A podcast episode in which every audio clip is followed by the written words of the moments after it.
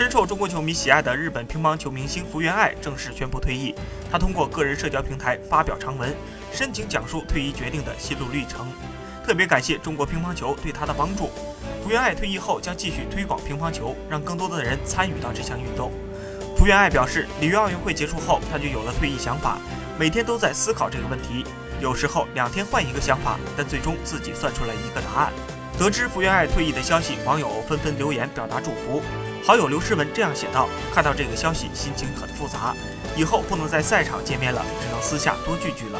祝愿未来的人生路幸福顺利。”